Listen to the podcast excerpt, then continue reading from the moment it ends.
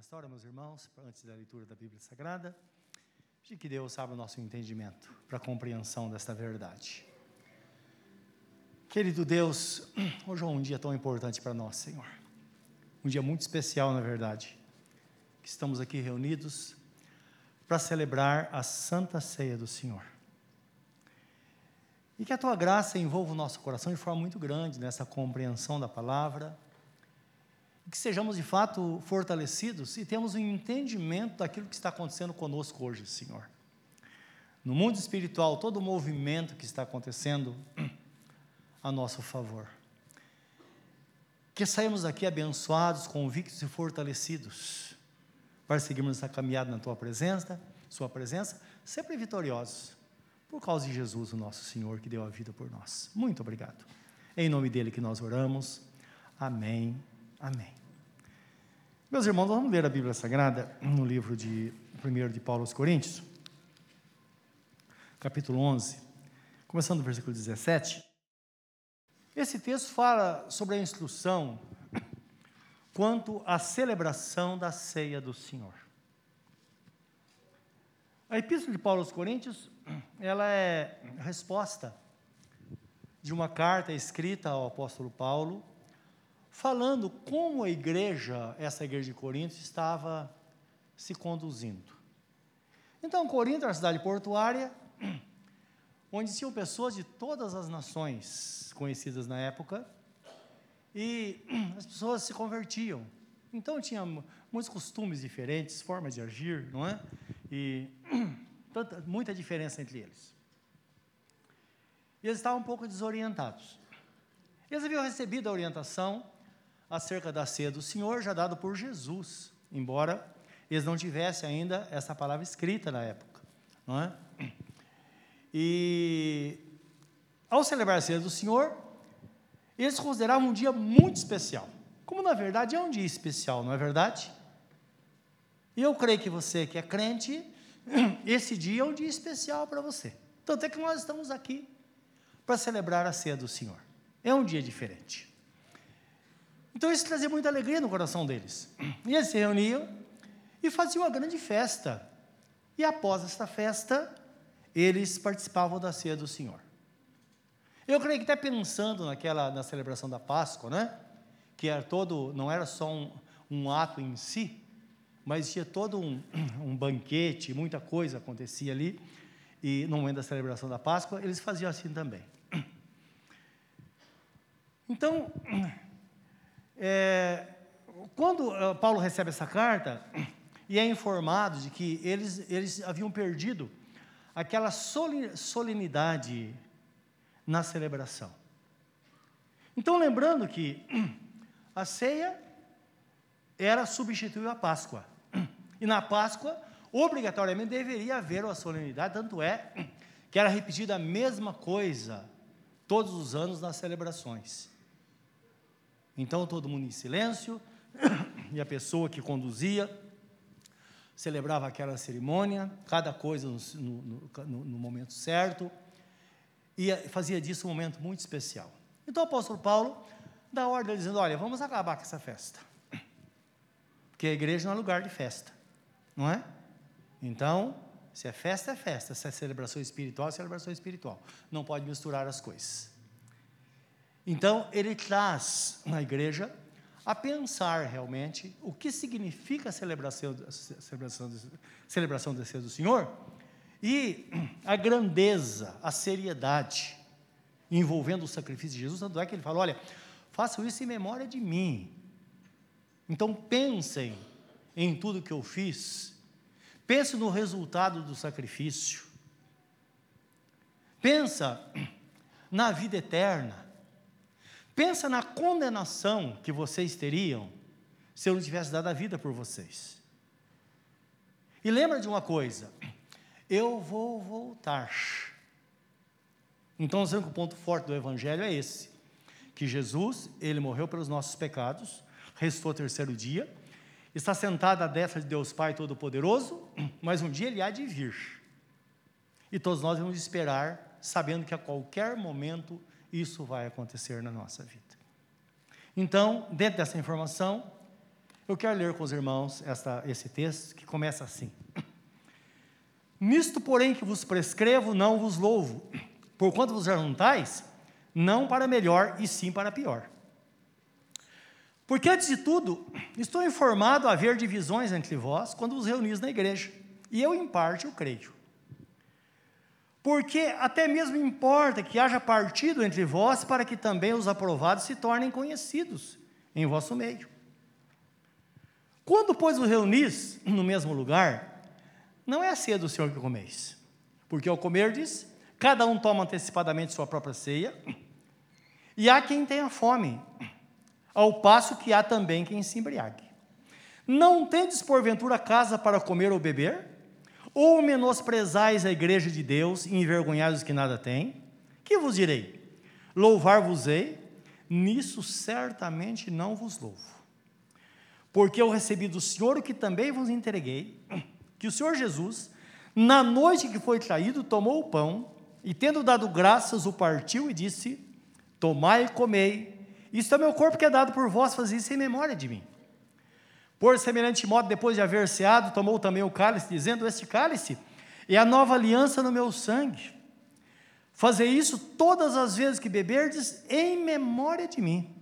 Porque todas as vezes que comerdes este pão e beberdes o cálice, anunciais a morte do Senhor até que venha. Por isso, aquele que comer o pão ou beber o cálice do Senhor indignamente, será réu ou culpado do, do sangue do, do corpo e do sangue do Senhor. Examine-se, pois, o homem a si mesmo, e assim coma do pão e beba do cálice. Pois quem come e bebe sem discernir o corpo, come e bebe juízo para si. Eis a razão porque há entre vós muitos fracos e doentes, e não poucos que dormem. Porque se nos julgássemos nós mesmos, não seríamos julgados. Mas, quando julgados, somos disciplinados pelo Senhor, para não sermos condenados com o mundo. Assim, pois, irmãos meus, quando vos reunis para comer, esperai uns pelos outros. Se alguém tem fome, coma em casa, a fim de não vos reunirdes para juízo.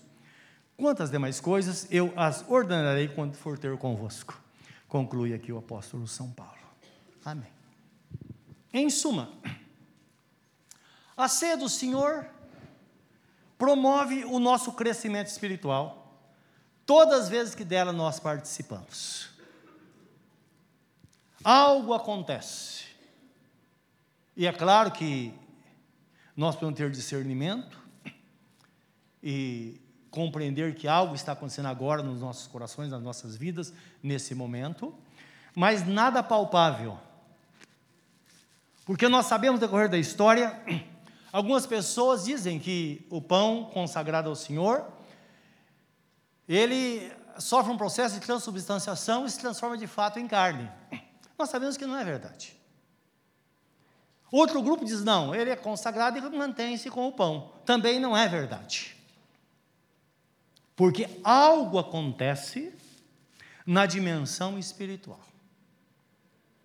Nós não sabemos onde, mas acredito que seja no mais íntimo do nosso coração, na nossa fé, alguma coisa espiritual está acontecendo em nós, não é?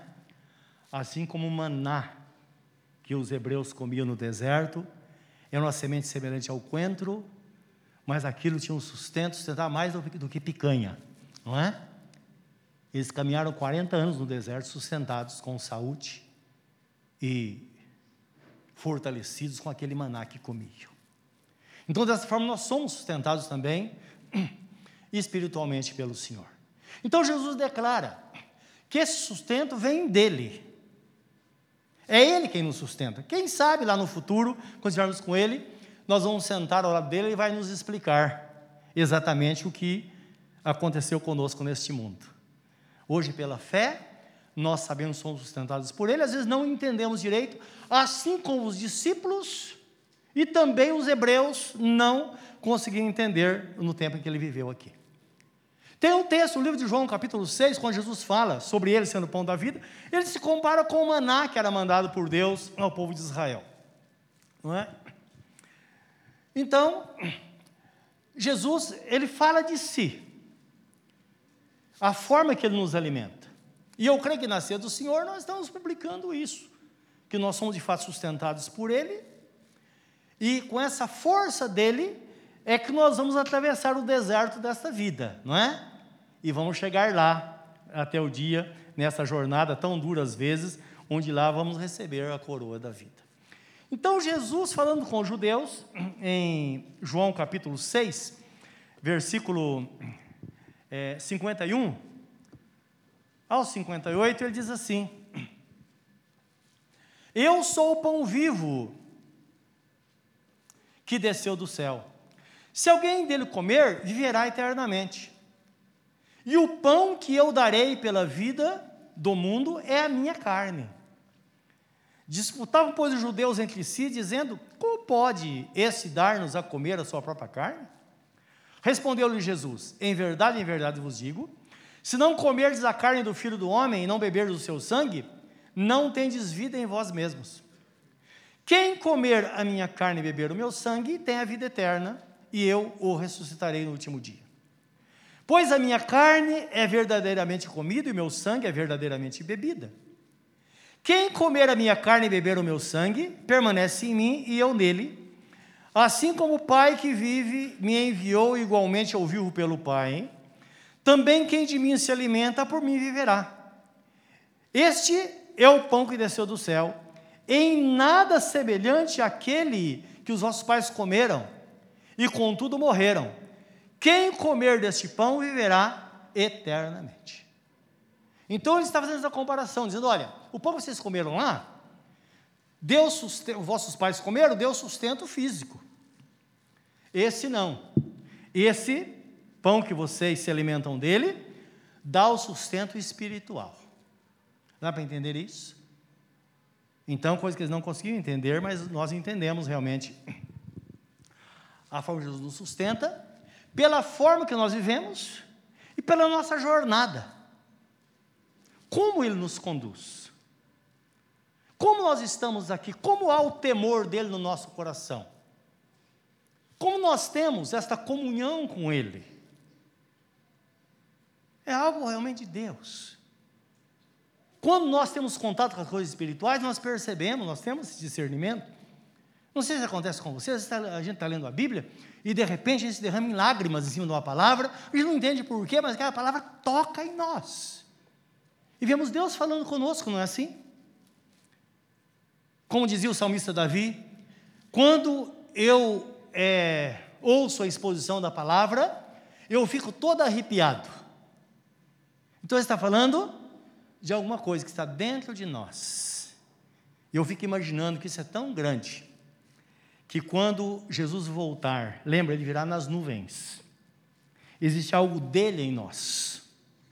Tanto é que o apóstolo Pedro diz assim, que nós temos preciosas promessas recebidas dele, e uma delas é que nós somos participantes da natureza divina.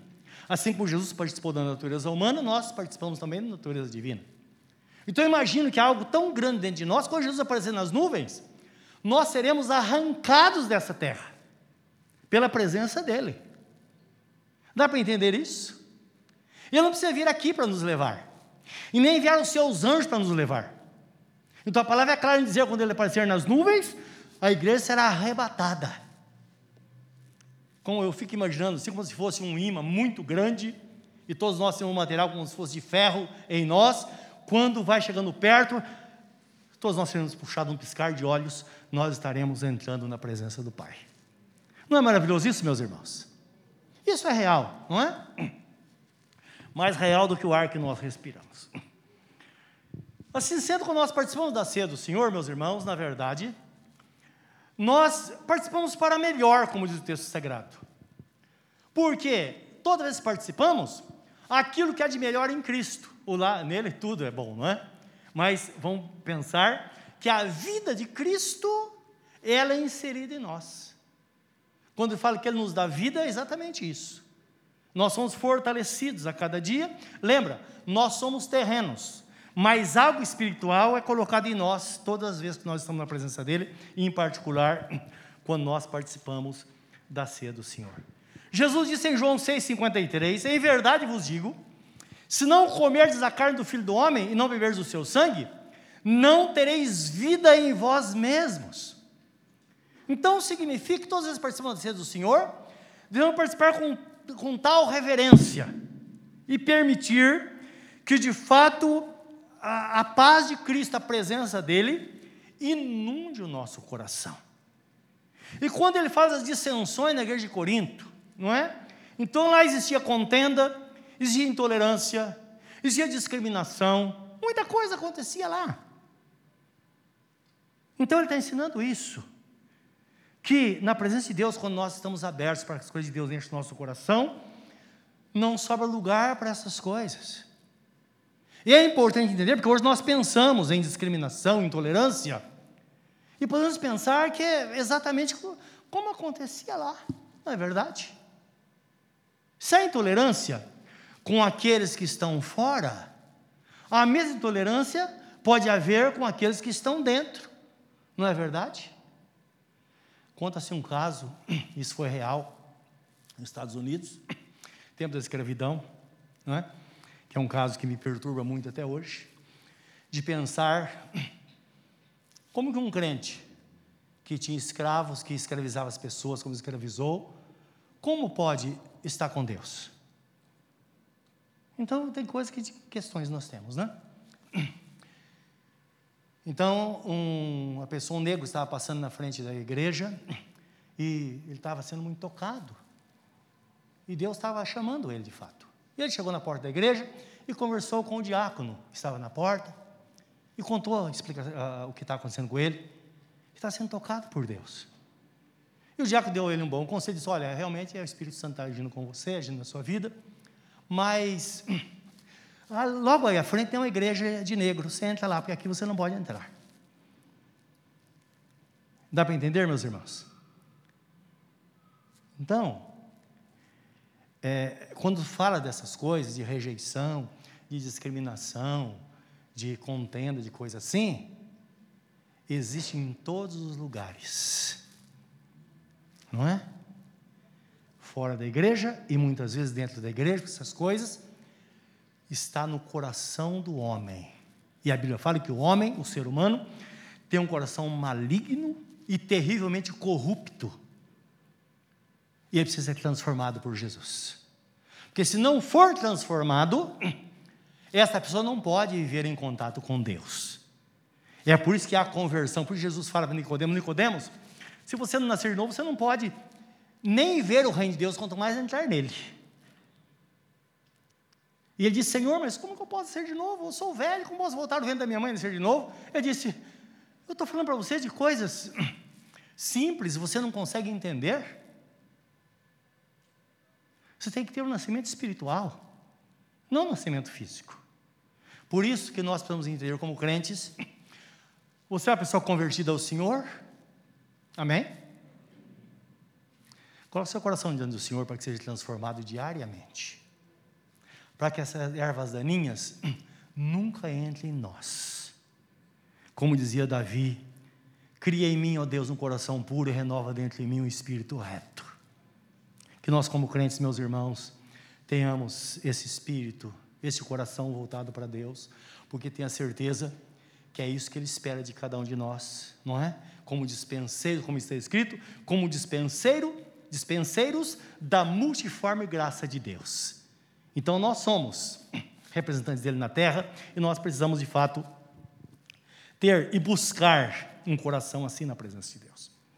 Deus amou o mundo de tal maneira, diz o texto sagrado, que enviou Jesus para morrer em nosso lugar. Nós sabemos que o mundo está falando de pessoas, não o sistema do mundo. E quando fala do mundo, está incluindo a igreja. A igreja são aqueles que são tirados do sistema do mundo. Lembra? Que fomos transportados do reino das trevas para o reino do Filho do seu amor. Mas muitos, meus irmãos, que serão convertidos, ainda estão neste mundo, movidos e levados pelo sistema do mundo. E é preciso ser alcançados por Deus. Agora, como eles serão alcançados por Deus? Se nós não formos mediadores, isto é, se nós não formos os canais de bênção, ou pessoas que serão dispostas a anunciar as boas novas, e como nós anunciamos? Falando. Meus irmãos, o mundo está cheio de falácia, não é? Palavras não resolvem. nós vamos viver para Deus. Como é que Deus usa uma pessoa? Deus ama alguém através de você, através de nós. Ele fala com alguém através de nós. Por isso está escrito que aprove a Deus salvar aqueles que creem pela loucura da pregação. Então nós temos um ato de amor e falamos do amor de Jesus e as pessoas são alcançadas, são transformadas por Ele. É desta forma, não é? Que nós vamos passando de geração em geração, as pessoas vão sendo transformadas pela presença do Senhor nosso Deus. Então, que sejamos essas pessoas, cheias do Espírito Santo, que Deus possa realmente nos usar constantemente.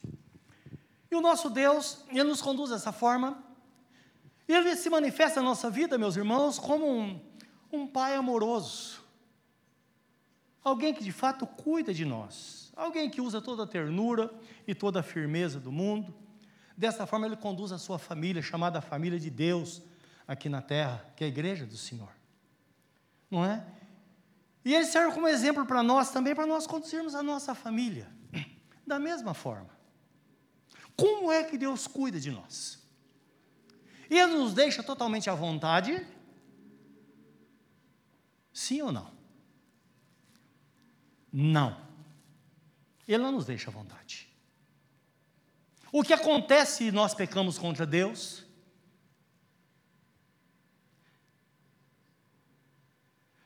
O que acontece? Imediatamente não vem a inquietação, o Espírito Santo tocando ali, olha, você tem que acertar a sua vida. Você tem que mudar. Você tem que entender. Você tem que ser, seguir o caminho. O tempo está se aproximando. Não é verdade? Então nós também devemos usar o mesmo método, porque senão nós vamos salvar aqueles que estão longe e perdemos os que estão conosco. Não é verdade? É possível numa família salvar o vizinho e perder os que estão dentro de casa. Então nós precisamos, de fato, ter essa percepção na nossa vida e falar constantemente. E principalmente você que é pai e mãe, os filhos precisam ouvir. Está fora do caminho? Toda vez que encontrar, falar, você precisa acertar a sua vida com Deus. Ó, Jesus está voltando. Você sabe que tudo que você plantar, você vai colher. Não é assim que acontece conosco, a Bíblia não fala que Deus, de Deus não se zomba, porque tudo que o homem semear, ele vai colher, e nós sabemos disso. É provável que agora todos nós estejamos colhendo o que plantamos um dia, não é verdade? Então nossos filhos precisam saber disso também, porque Jesus vai voltar. Há uma promessa que está escrito: crê no Senhor Jesus, será salvo tu e tua casa. E nós precisamos nos apossar desta promessa mas também cumprir a nossa parte e mostrar para eles que Jesus vai voltar. E você imagina só se de repente Jesus vem e o seu filho fala: oh, Pai, você não falou a verdade para mim? Mãe, você me deixou à vontade. O tempo foi passando, mas eu achava que não tinha problema. Que hora ou outra, com uma varinha mágica, o Espírito Santo viria, tocaria na minha vida e eu seria transformado. Não, meus irmãos. Nós sabemos que Deus age através da palavra, por isso que está escrito: ensina ao teu filho, quando estiver deitado com ele, sentado à mesa, andando pelo caminho, não é? Na hora de dormir. Como que um pai e uma mãe vai permitir que um filho, uma criança, desde bem cedo, deite na cama para dormir, sem que antes seja contada uma história que fale sobre o sacrifício e o amor de Jesus Cristo nesta criança. Você falar todo dia o que vai acontecer? Essa criança vai crescer com esse ensinamento dentro dela, vai crescer com o temor de Deus dentro dela. Então lembra, não podemos deixar os nossos filhos à vontade. E todos aqueles que estão de redor de nós, nossos familiares, não podemos deixar à vontade. Você encontra com um parente, fala: escuta, você está servindo a Jesus? Por que, que você não está servindo? Jesus vai voltar. Então precisamos alertar constantemente, assim como nosso Pai amoroso faz conosco diariamente, e nós esperamos isso, não é? É interessante que uma pessoa está desviada do caminho, a gente fala, ah, ora, ora, Deus vai pegar. Ora, ora, Deus vai pegar de jeito essa pessoa, não é isso que a gente espera? Nós vamos pegar de jeito as pessoas também. Para que Deus possa transformar vidas, despertar temor no coração, que qualquer pessoa do seu círculo de amizade, quando encontrar você, ele tenha certeza que você vai falar alguma coisa e vai fazer alguma pergunta a ele, não é? Ou a ela. Como está a sua vida com Deus? Você está bem com Deus? Sua família está servindo? Estão todos servindo ao Senhor? Se não está, por quê? Tudo isso, meus irmãos, será usado para o nosso bem, para que naquele dia todos nós sejamos preparados para entrar na vida eterna e viver eternamente com o Senhor nosso Deus Todo-Poderoso. Estabeleça princípio para tudo. Lembra, Deus não nos deixa à vontade. Tem coisa que não pode acontecer. Quando nossos filhos eram pequenos, a gente falava com eles isso, às vezes acontecia na semana, durante a semana, eles falavam assim: olha, um deles falava assim para a gente: olha, já estou avisando, hein? Domingo eu não vou para a igreja. A gente nem considerava isso. Não é porque a gente sabia que os filhos também se estressam, a criança se estressa. E o que a gente fazia? A gente já combinava Sábado levantava cedo, saía com eles, ia para um parque, deixava eles brincar à vontade, aí voltavam para casa. No domingo eles nem perguntavam, eram os primeiros a se arrumar. Sempre a chave de casa esteve nas nossas mãos. Quando nós estivemos no culto, ninguém fica em casa dia de culto. Ninguém. Talvez você esteja aqui hoje e sua criança está lá em casa jogando, não é? Não precisa nem falar nada, você sabe. Tem que pensar, porque a Bíblia fala sobre o grande, glorioso e terrível dia do Senhor. Está para chegar e nós vamos estar preparados. E além disso, meus irmãos, é muito triste às vezes para nós ver uma pessoa que foi criada na igreja, sua vida na igreja, e num certo tempo os pais estão jejuando e orando para a conversão dos filhos. Poderia ter sido muito mais fácil se tivesse ensinado no caminho do Senhor, não é verdade? Então precisamos pegar de verdade isso, meus irmãos, e não, não, não, não, não deixar, né? Colocar realmente de acordo com aquilo que Deus quer da nossa vida. A palavra fala assim: que a disciplina produz um fruto pacífico de justiça nos exercitados por ela. Hebreus 12, 11. Por que é importante essa palavra? Porque às vezes alguns dias eu vou ficar incomodando, vou ficar falando, não quero ser a mãe chata, o pai chato. Não. Toda disciplina é ruim, mas depois vai trazer um fruto de alegria, um fruto pacífico. Não é? Eu lembro quando nossos filhos eram criança, a gente se arrepende de muita coisa. Uma das coisas que eu me arrependo é a gente ter colocado eles de manhã na escola, ao invés de colocar à tarde. Então, estava escuro, cinco horas, cinco e meia da manhã, estava chamando eles. Era terrível. Hoje eu penso, a gente podia muito bem tolerar, colocar à tarde. Não é verdade? Mas uma coisa é certa, eles precisavam estudar, de manhã ou à tarde, mas precisam estudar. Então, por que, que os pais não dão opção para os filhos? Ele precisa estudar porque nós precisamos fazer isso e lembrar que devemos valorizar essas coisas. Então, nós estabelecemos algumas, algumas coisas, nós falávamos com nossos filhos desde criança, desde que a gente falava com eles: olha, tem coisa que você nunca pode fazer, não é?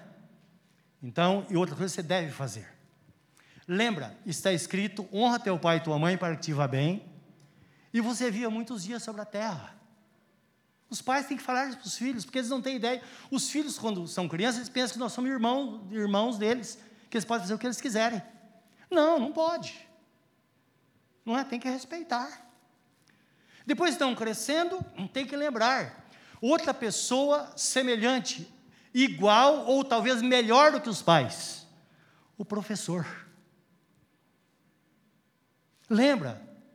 O que seria de nós se não fossem os professores? A vida inteira a gente está aprendendo. Então a gente vai falar para eles: nunca desrespeite um professor, em hipótese alguma, porque você sempre vai estar errado. Sempre. Era chamado na escola, claro, criança pronta, não é? Gente espera isso deles. Primeira coisa, ele desrespeitou algum professor? Não, de forma alguma. Nunca. Bom, outras coisas a gente resolve. Agora, desrespeitar professor, não. Isso em hipótese alguma. Outra coisa, ele falar com eles: nunca faça algo que comprometa você com a justiça. Isso vai acabar com a sua vida. Nunca enfrente um policial. Respeite. Você pode não gostar dele, mas tem que respeitar. Até porque o prejudicado vai ser você. Eu falava com eles isso. Aí você passa a vida tranquilo, porque eles vão aprender a respeitar a autoridade, começando pelos pais, pelos professores e todas as autoridades, não é? E vai ter uma, nós vamos ter uma vida de paz. Amém, meus irmãos? Estou falando isso porque a Bíblia está falando da, da forma que Deus trata conosco. É assim.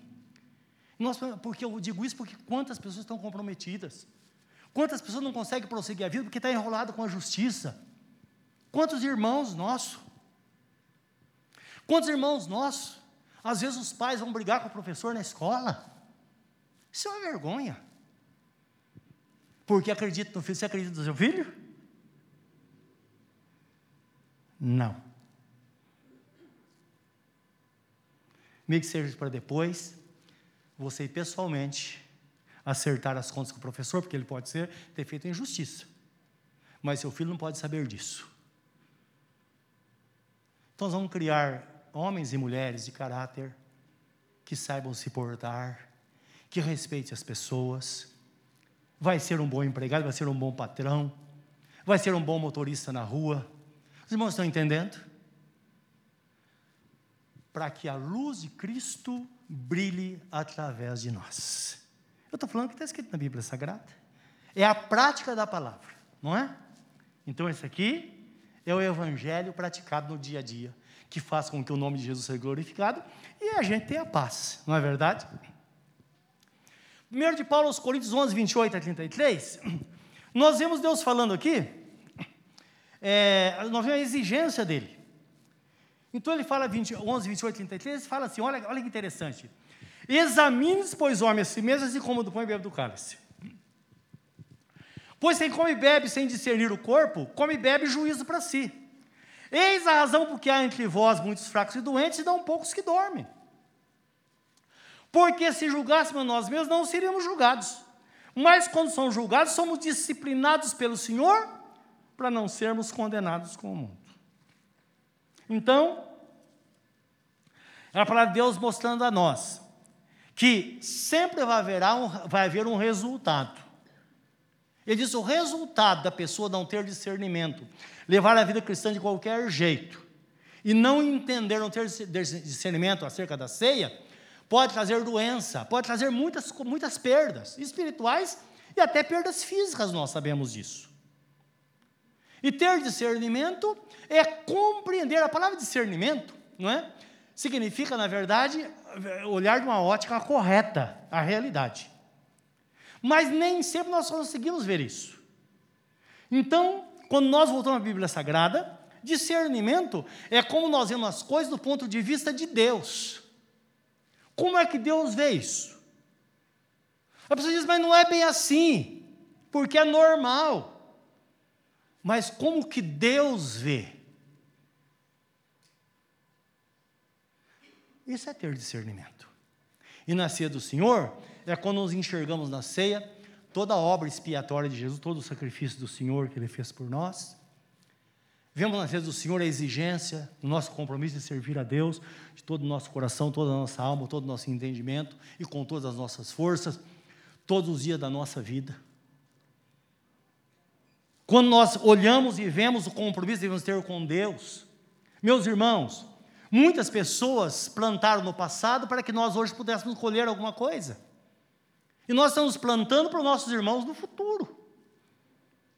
E nós vamos ter realmente esse compromisso. O, pastor Caio, o pastor Felipe, o Caio que brincou há pouco falando acerca da, de estar todo domingo na igreja.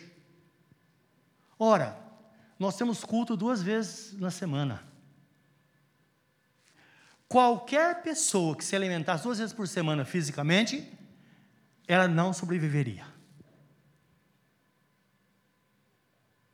Então nós temos os cultos, mas vamos em casa ter contato com a Bíblia Sagrada, orar, manter nossa vida cristã. Quer ter uma vida dirigida por Deus? Não sai do seu quarto pela manhã, se antes orar e ler a Bíblia Sagrada e pedir a direção do Senhor. E estar presente. Às vezes eu fico pensando, às vezes eu fico enlouquecido de ver uma pessoa que num culto de domingo, um culto de quarta-feira, justo na hora do culto, marca a festa de aniversário do filho. A semana tem sete dias, meus irmãos. E justo na hora do culto. Você acha que isso agrada a Deus? Claro que não. As coisas de Deus têm que ter em primeiro lugar. Não é pedir muito, ou é? Isso todos nós vamos pensar desta forma. Não, mas hoje eu não vou porque hoje tem uma festinha, não é? Ah, hoje tem uma festa junina ou julina que seja, então não vou no culto. Primeiro, essas festas são festas pagãs. Sabia disso? Que é homenagem a São João?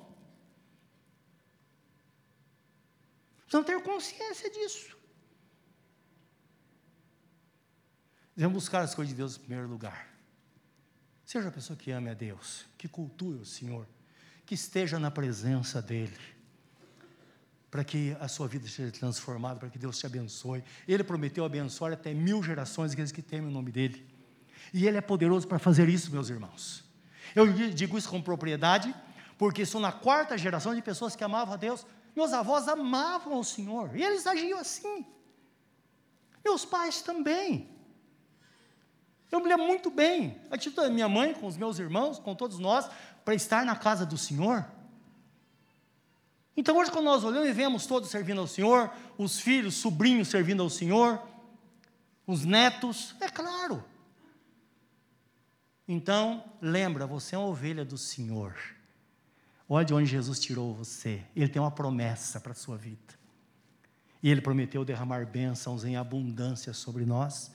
E hoje, nesse dia de ceia, é um momento propício, porque é um momento que a, família está reunida, e como diz que a roupa suja lava em casa, é tempo de cuidar dessas coisas, porque tenho a certeza absoluta que é isso que Deus quer da nossa vida.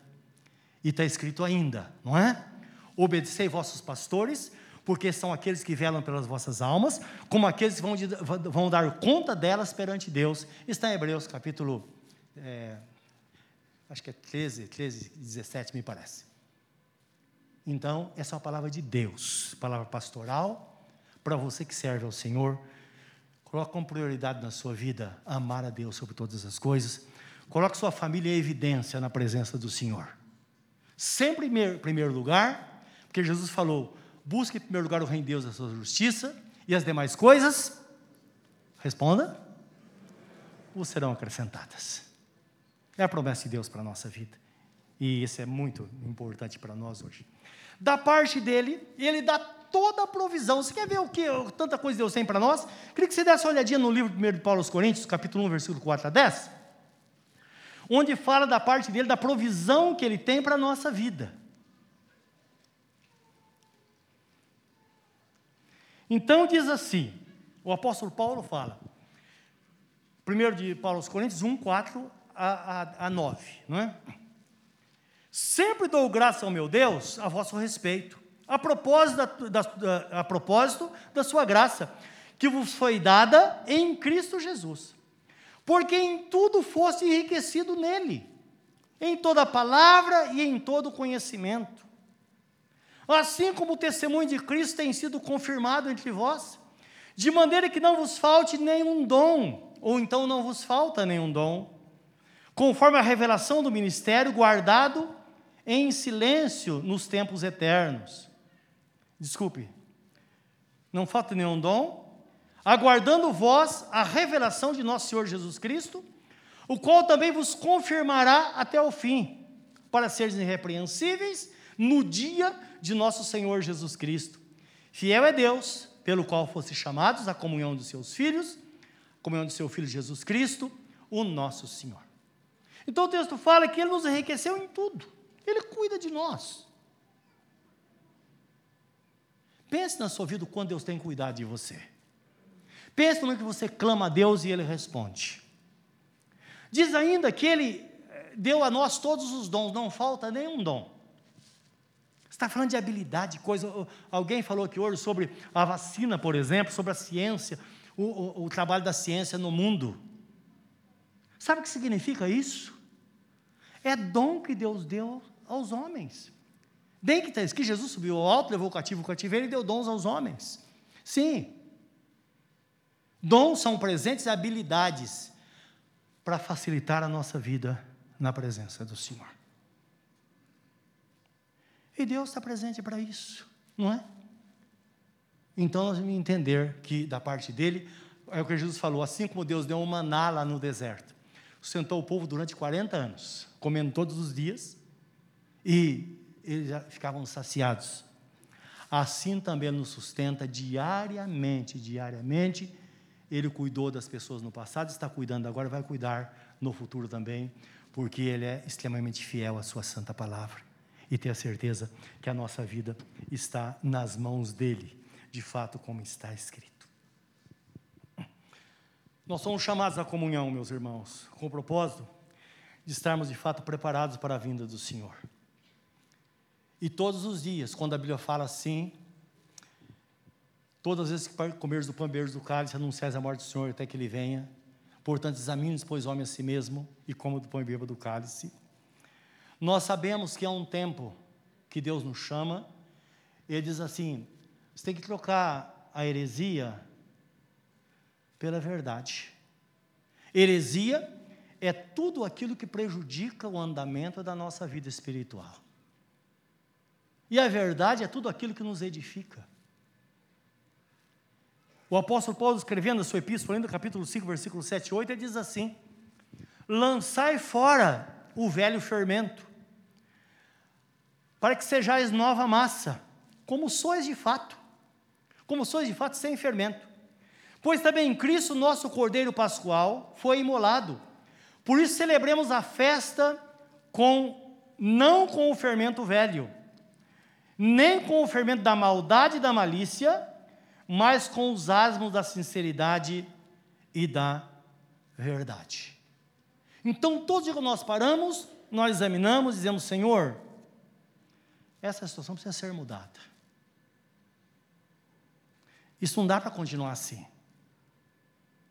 E nós sabemos que tem coisa que nem precisa ser profeta para saber no que vai dar, não é verdade?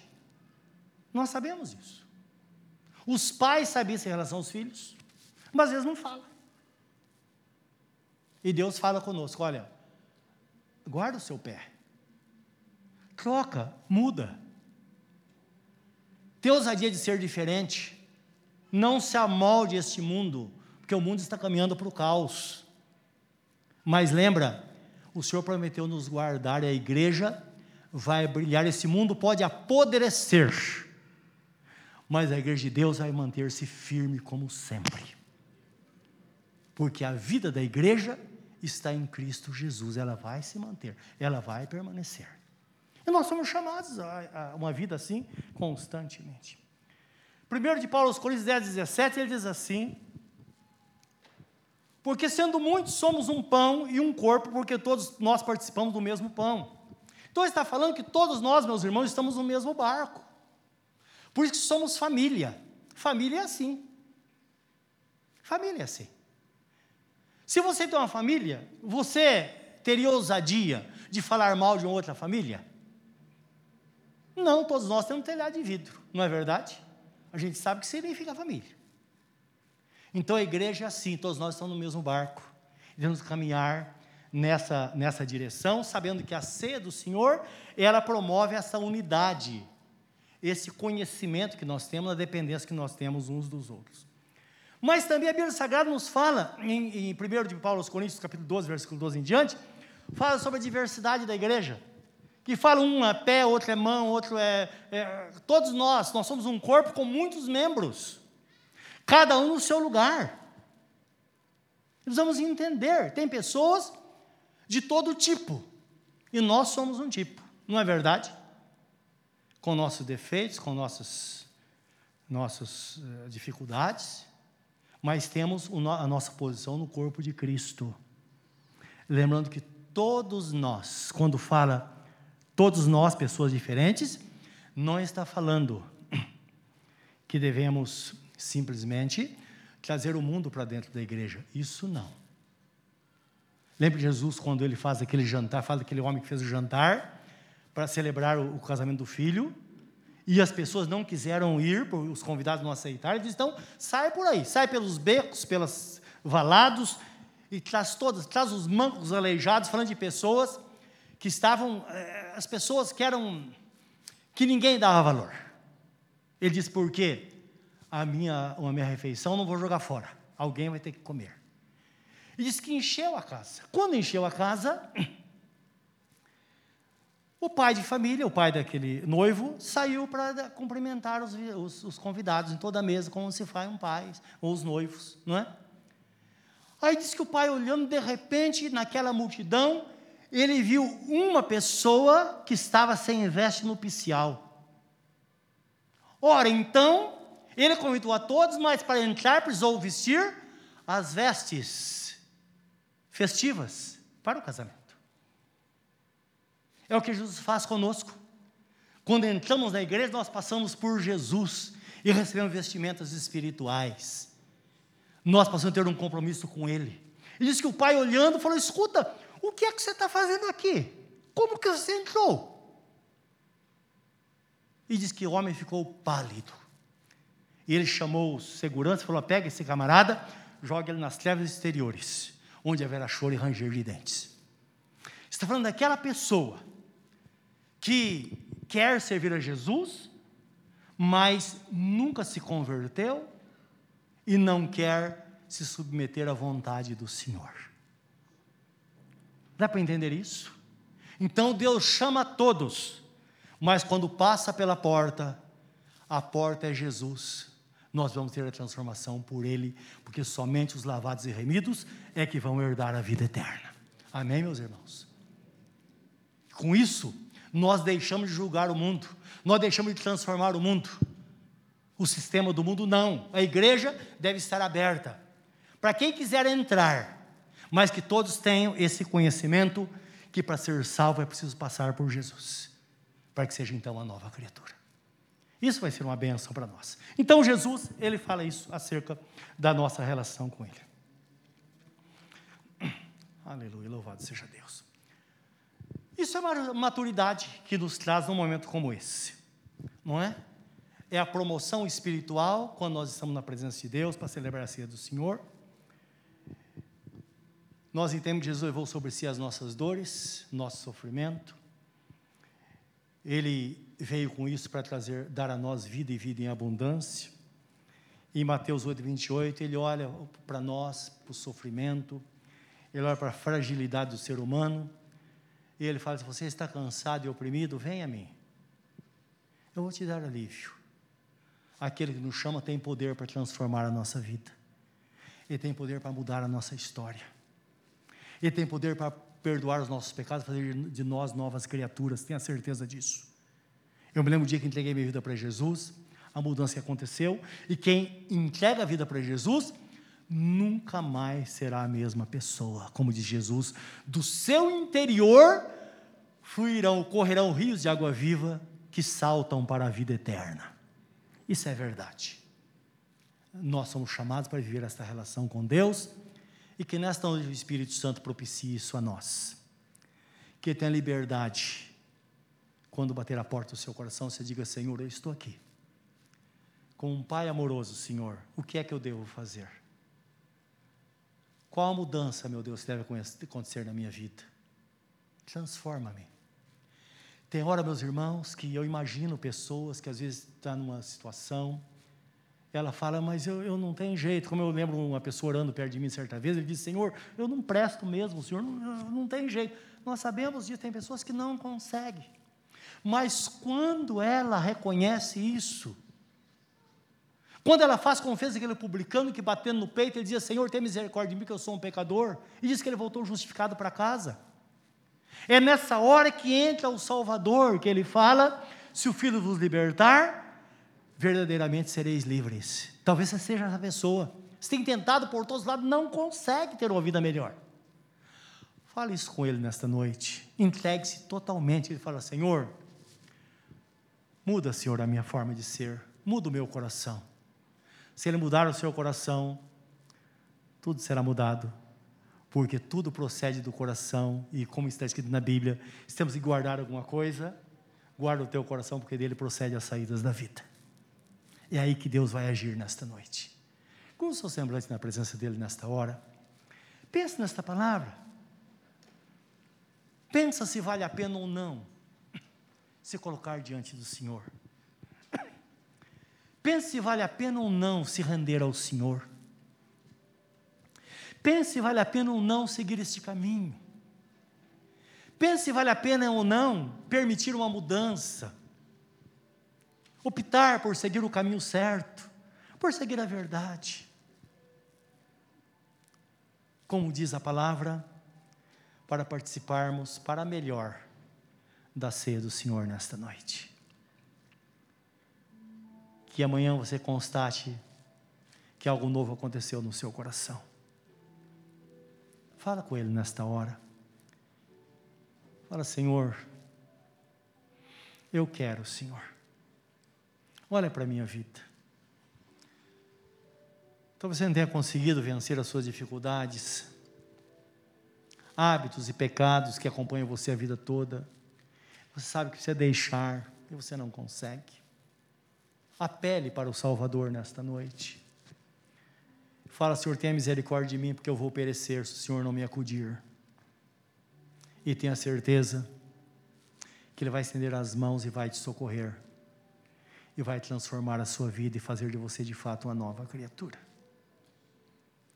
Examine o seu coração. O autoexame é para melhor. É para que dependamos dele. Onde você está nesta hora? Fale com ele sobre você. E juntos vamos participar, celebrar a ceia do Senhor.